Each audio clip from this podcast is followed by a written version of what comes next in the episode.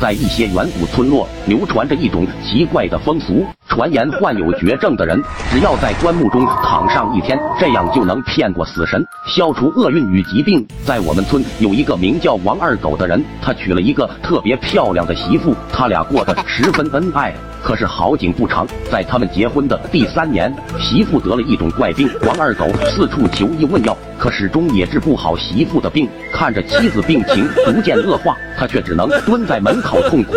某天，一个道士路过他家，道士走到他身前，掐指一算，便说出了他痛哭的缘由。王二狗一听，十分震惊，扑通一声跪倒在地，恳求这位道士救他媳妇一命。道士被王二狗的诚心打动，说道：“我知道一个方法，就是将你的媳妇放在棺木中躺上一天，这样他应该就能骗过死神，消除他的厄运。”和疾病，但我不敢保证一定能救活他。你愿不愿意一试？王二狗也没有其他更好的方法，随即便答应了道士。就这样，王二狗回家打造了一副上好棺木，小心翼翼的将自己的媳妇放在了里面。日落西下，转眼到了第二天深夜，王二狗连忙去请那位道士。道士走到棺材面前，贴了几张符咒，随后默念咒语。过了一会，眼前的棺材居然消失了。他慢慢的走到妻子面前。只见他妻子红光满面，没有一点病态。王二狗兴高采烈的说道：“大师，我的妻子是不是好了？”那道士叹了一口气，